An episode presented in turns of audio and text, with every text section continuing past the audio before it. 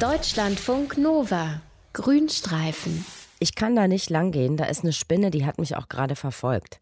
Ja, ich war übers Wochenende weg mit ein paar Freundinnen und eine hat sich herausgestellt, die kann gar nicht mit Spinnen. Also ich meine, Spinnenfans gibt es nicht so wahnsinnig viele, aber bei ihr, da ist das, glaube ich, wirklich Arachnophobie, denn die Spinne über die sie da gesprochen hat, die war so winzig, die habe ich erstmal überhaupt nicht gesehen.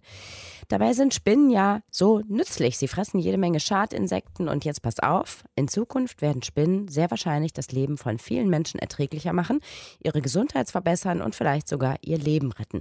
Wie das funktionieren soll, das will ich jetzt besprechen mit unserem Tierexperten Dr. Mario Ludwig. Mario, als erste Frage für mich heute sehr wichtig, helfen Spinnen auch gegen Erkältung? ja, Steffi, ganz bestimmt nein. Also gegen eine Erkältung hilft eine Spinne Spinne nicht. Aber tatsächlich kann, können Spinnen was für unsere Gesundheit tun. Also jetzt nicht die Spinne direkt, aber ihr Gift.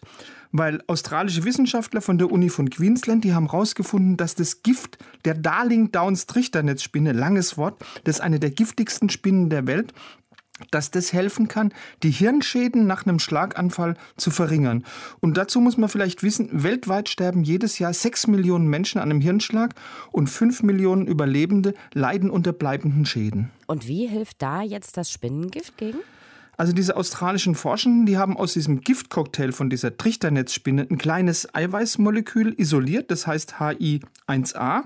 Und das blockiert im Gehirn die Ionenkanäle, die während von so einem Schlaganfall dauerhaft aktiv sind und die normalerweise eben zum Absterben von den Nervenzellen führen.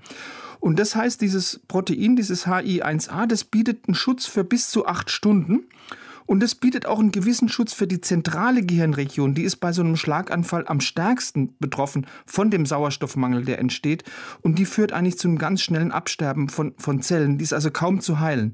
Das heißt, wenn bei einem Schlaganfallpatienten rechtzeitig, also möglichst noch im Krankenwagen, also noch bevor er im Krankenhaus ist, dieses HI1A verabreicht wird, dann können schwere Folgen von einem Schlaganfall vermieden oder zumindest gemildert werden. Wie haben denn die Wissenschaftler dieses Spinnengift überhaupt rausgekriegt aus der Spinne? Also die haben zunächst mal reichlich Trichternetzspinnen gefangen auf einer australischen Insel, heißt Fraser Island.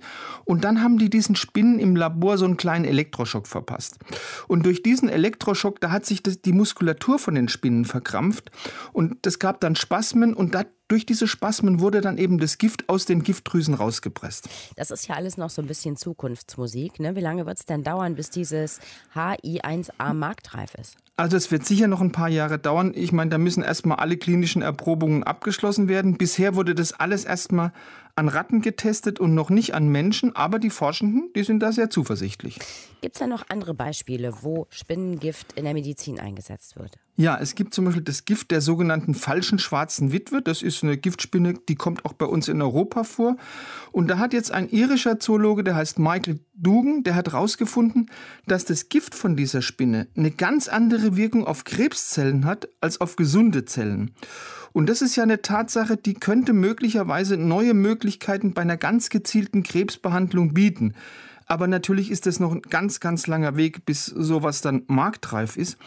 Aber mit diesen Spinnengiften, da kannst du in ferner Zukunft oder in naher Zukunft nicht nur Menschen heilen bzw. ihnen helfen, sondern du wirst in naher Zukunft auch gefährliche Pflanzenschädlinge damit bekämpfen Ach, können. das jetzt auch noch? Wie soll, wie soll das denn noch gehen? Ja, auch da waren die Forschenden von der Universität Queensland dran.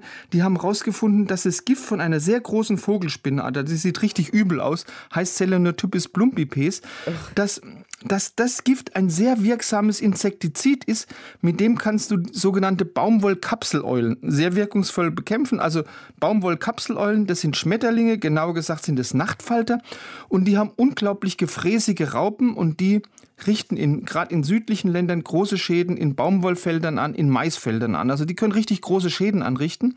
Und das Gift der Vogelspinne, genau gesagt, ist es ein spezielles Peptid. Das ist nach Ansicht der Forschenden tatsächlich wirksamer gegen diese Schädlinge als ganz, ganz viele herkömmliche synthetische Insektizide, wie wir sie im Augenblick noch einsetzen. Aber natürlich bräuchtest du von diesem Peptid eine ganz große Menge, wenn du das also landwirtschaftlich sinnvoll auch einsetzen willst. Ja, und wie kriegt man denn das äh, dann in so großen Mengen äh, hergestellt? Also oder muss man da einfach ganz, ganz viele Spinnen für anzapfen? Ja, also das geht auch einfacher. Äh, also die, die chemische Zusammensetzung von diesem Peptid, die ist ja schon bekannt. Das heißt, du kannst es im Labor synthetisch herstellen. Und dieses synthetisch hergestellte Spinnengift, das hat auch eine ganz wichtige Voraussetzung, die jedes erfolgreiche Insektizid haben sollte. Es ist bei Temperaturen von bis zu 30 Grad mindestens eine Woche stabil. Das heißt, die Herstellung in großen Mengen von diesem Peptid, das ist kein großes Problem. Also, mir wird es heute nicht helfen, das Spinnengift, aber Nein. es könnte in Zukunft, ja, es könnte in Zukunft durchaus helfen bei anderen, viel schlimmeren Krankheiten und auch gegen Schädlinge, sagt unser Tierexperte Dr. Mario Ludwig. Vielen Dank. Gerne. Deutschlandfunk Nova. Grünstreifen.